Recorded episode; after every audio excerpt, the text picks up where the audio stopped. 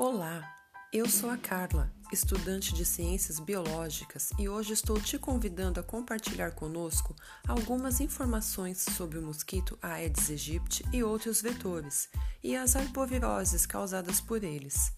Esta primeira parte está dividida em cinco podcasts, onde iremos falar sobre o Aedes aegypti e suas particularidades. Na segunda parte, falaremos sobre as doenças. Vamos lá?